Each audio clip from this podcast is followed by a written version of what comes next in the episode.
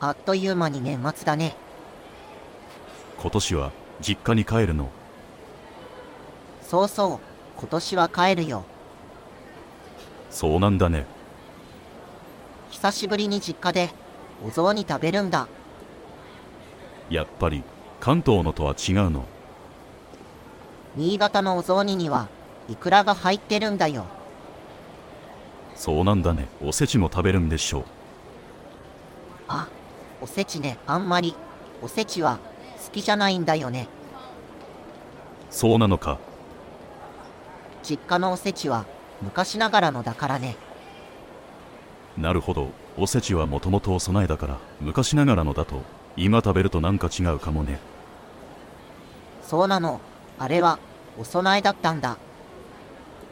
そう年神様にお供えして後で家族で食べるんだ。その他にも元日はかまどを使わない風習とか。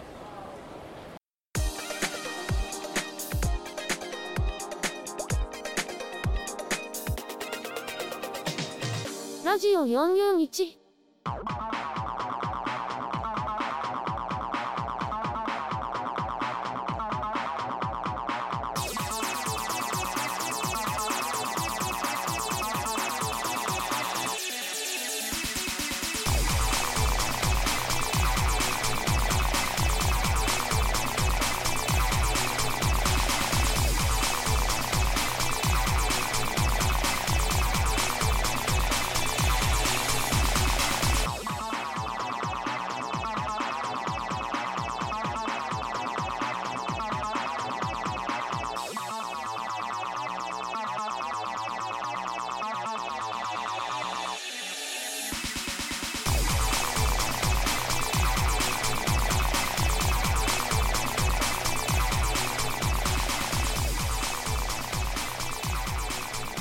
ウェブのリペアやレストアなど、ネットのビジネスコンテンツをお手伝いする、オフィス441の制作提供で、 stand.fm、Spoon、Spotify、iTunes、Amazon Music で配信しています。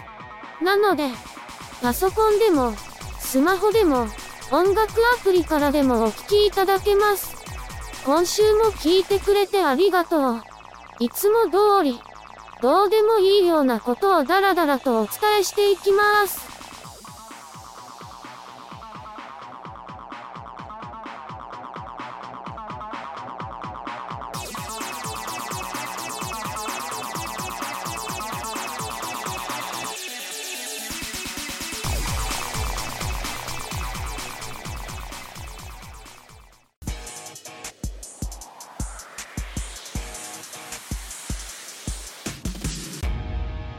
ラジオ441それでは、ミミちゃんのニュースコーナーです。今回はどんなニュースですか？まず最初は、音声配信のスタンド FM が NFT プロフィール機能を公開した話題です。?NFT はわかりますけど、プロフィールなんですね。プロフィール。と言ってもプロフィール画像のことです。確か Twitter とかでも、プロフィール画像に NFT が使えますよね。そうですね。確かブルーの機能として Twitter にも同じ機能があります。スタンド FM の NFT プロフィール機能も、ユーザー保有の NFT に紐ついた画像が、プロフィールに設定ができます。そうなんですね。この NFT プロフィール機能は、イーサリアムブロックチェーンの NFT だけに対応しています。画像のファイル形式は JPEG と PNG の静止画像が使えます。イーサリアムだけなんですね。現在対応しているのは、イーサリアムだけみたいですね。NFT の設定は、スタンド FM のプロフィール編集画面で、写真の変更をタップして NFT を選択で、ウォレットに接続して設定できます。これからも、プロフィールに NFT 画像を使うアプリが増えるのかな？すでに、LINE も LINE ブロックチェーン上で発行された、NFT に設定できる機能を提供しています。そうなんですね。ただ、LINE では、イーサリアムやポリゴンなどの、パブリックブロックチェーンの NFT は使えないそうです。次は、どんな話題ですか？アドビが、音声データの音質を AI で、プロスタジオ並みに改善するウェブサービスを開始した話題です。音声データの音質が改善できるんですか？Adobe が公開した音声収録編集用ウェブサービスの Adobe Podcast は、今は招待制のベータ版で、収録済み音声データの音質を AI が改善するエンハンススピーチ機能と、マイクのテストとセットアップを AI が支援するマイクチェック機能は、招待がなくても Adobe ID があれば利用できるんです。その機能で音質がアップできるんですね。エンハンスドスピーチは MP3 や WAV ファイルを AI が解析し、ノイズやエコーを除去して話し声を聞きやすくしてくれる機能。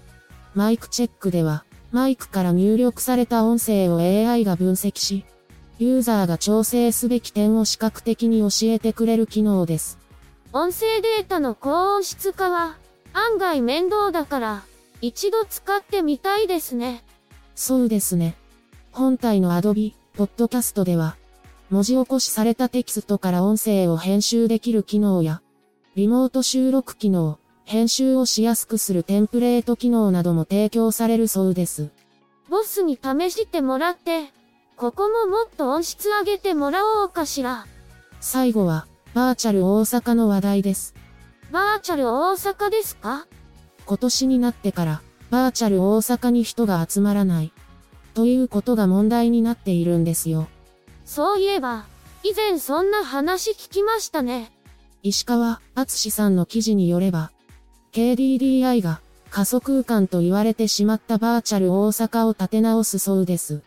そうなんですね。大阪府と KDDI は包括連携協定を締結して、地域活性化やスマートシティ、環境対策、産業振興など8つの分野が対象となっていて、特に大阪、関西万博の PR を重視しているそうです。もともと、万博の PR が目的だったんですよね。そうなんです。最初は、大阪市と大阪府が約1億円をかけて、KDDI や吉本興業、博報堂などに発注して、お笑いライブなどのイベントを行うことで、1ヶ月で10万人が来場していたんですよ。ただ、今年の4月からは金銭の発生しない協定に切り替えて、来場者が激減し、1ヶ月で5000人程度になってしまったそうです。他のバーチャルでもそうですけど、イベントを頻繁にやったり、有名人を呼んだりしないと、なかなか人が集まりませんもんね。石川敦さんは、記事の中で、いろいろとメタバース空間を試してきたが、継続的に使いたいと思わせる何かがないと、正直言って、厳しい、と言っています。確かにそうなんですよね。でも、それって、メタバースじゃなくて、メタテーマパークですよね。うちのボスも、言ってますけど、セカンドライフや VR チャットみたいに、住人やメンバーが自主的に活動するようでないと、とてもメタバースとは呼べませんけどね。メタバースが何なのか、もう一度問い直した方がいいかもですね。今週も、ためになる話題をありがとうございます。来週もよろしくね。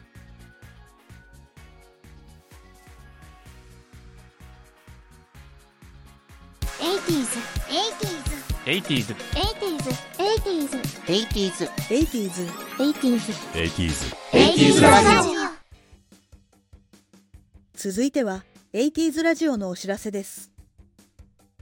この配信は、ボスの三十郎が AWA ラウンジで配信している音楽とトークの配信で、AWA の会員じゃなくても誰でも聞くことができるんですよ。毎週、火曜日と木曜日、土曜日の夕方19時から22時頃までの配信です。ラウンジで共有する音楽は80年代だけでなく2000年までの20世紀の楽曲です。今週の火曜日は桃江、明菜、あゆ、安室特集です。そして木曜日はヘビーメタルサウンドハウスセットリスト。あとは土曜日、ロンドンナイト、セットリストをお届けします。さて、続いては海外向け音楽ラジオ。ジャパンフェスラジオのお知らせです。月曜日から金曜日の午前9時からシティポップやアイドルをノンストップで配信します。昼間にちょっと BGM が欲しい時にお聴きください。それでは、今週もリスナーの皆さんをお待ちしてます。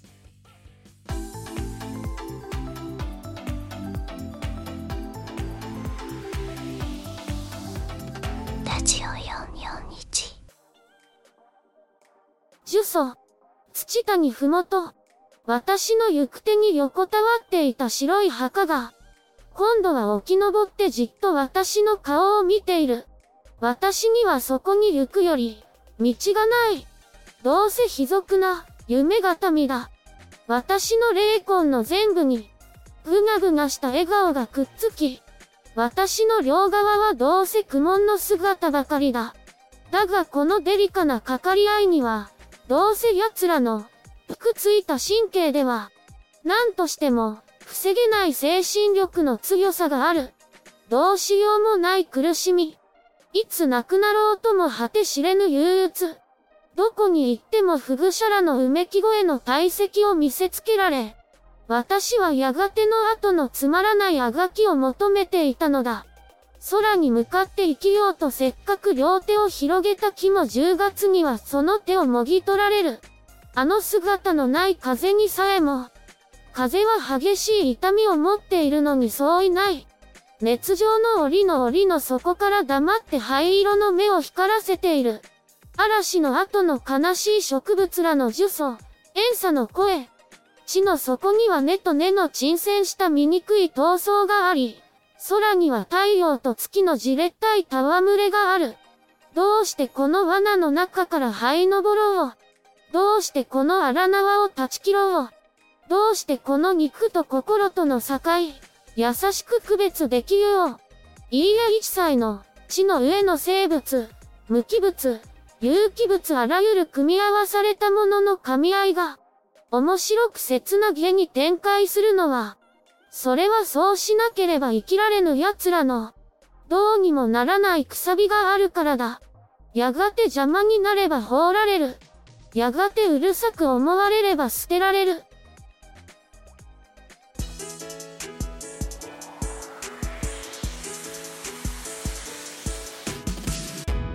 ラジオ441続いては、三十郎のながらじのコーナーです。それでは、三十郎よろしくね。先週は、有馬記念を見ながら聞くラジオでした。結果は、1番人気のイクイノックスが1着、6番人気のボルドグフーシュが2着で、そして、3着は3番人気のジェラルディーナでした。スタートでタイトルホルダーが飛び出し1周目はそのまま観客席前を通過向こう正面でタイトルホルダーが後続を離しにかかりますがコーナー前で集団に捕まり外を回った。イクイノックスが前に出ると直線で一気に先頭を終え後続を引き離してゴール。続いてタイトルホルダーを捉えたボルドグ風刺とジェラルディーナが抜け出し2着と3着になっています。1番人気6番人気3番人気の決着で先週ほど硬くはないものの配当は伸びず3連単も9000円台に収まっています。日曜日の結果は的中率54%回収率95%でした。さて今週は元日なので競馬も休み来週は日曜日の新山記念を見ながら聞くラジオをお届けします。土曜日の夜には新山記念を見ながら聞くラジオ予習編でこれまでの傾向を人気やオッズから考えます。予習編は土曜日の18時までに配信予定です。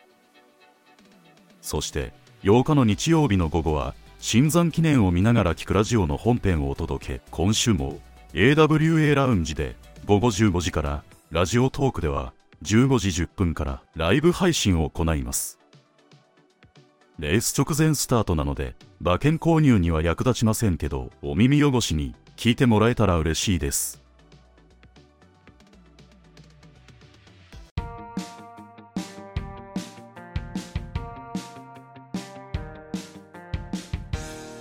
ジオ441ラジオ441パーソナリティのアメリです。北の方は大雪で大変みたいですね。それで、私のデビュー曲なんですけど、歌詞が見直しになって、ちょっと止まってます。年明けには、発表できるといいんだけどな。さてさて、いろいろと、スタッフの環境も変わってきたので、この配信も、月曜日の20時から21時になるみたいです。他の配信も、一部時間が遅くなってるので、注意してくださいね。それでね、この配信を聞いてくださった方から、直接感想を聞くことができたんですけど、私の朗読がお気に入りだそうで、とても嬉しいです。あとは、配信元のサイトがオフィス441から、ラジオ441に変更になったんですけど、一部ポッドキャストの変更がうまくいっていないので、もし、いつものページで、新作がないようなら、Spotify か、ラジオ441の公式サイトで確認してください。えーとですね、ボスの枠なんですけど、クリスマス洋楽特集が、思った以上に人気だったみたいで、24時間ランキングで、一時は11位になっていたらしいです。半年やってランキングに乗るのは初めてなので、すっごく喜んでいます。今週も、年末スペシャルで、各曜日の内容はまちまちですが、年明けからは、また、火曜日の歌謡曲、木曜日の USA へ、土曜日の UK に、戻るみたいなんだけど、人気が続いているといいなそうそう、アイドルエクスペディアも、ちょっとずつ、内容が固まってきたので、こちらもおすすめです。もし、時間が合えば、少しでいいから聞いてみてくださいね。さてさて、今週で2022年も終わります。良いお年を。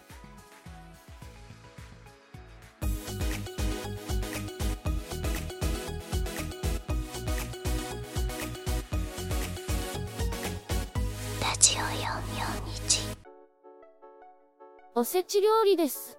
もともと、お節句などで、神様にお供えする料理のことで、お正月以外にもおせちがあったそうです。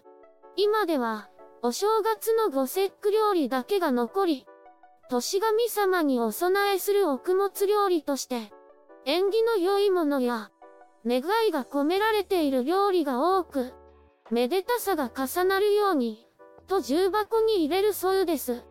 そして、年が明けると、年神様にお供えしたものを、家族でいただき、一年の健康と幸せを願うのだそうです。お正月のおせちだけが残った理由としては諸説ありますが、かまどの神様に、元日はお休みいただくためだったり、あるいは日頃忙しい女性が、お正月くらいは、ゆっくり過ごすことができるように、などと言われています。そして、お供えだからなのか、お正月に料理しないで済むようになのか、もともとのおせち料理には保存が効くメニューが多いですよね。あなたは今度のお正月、おせち料理を食べますか？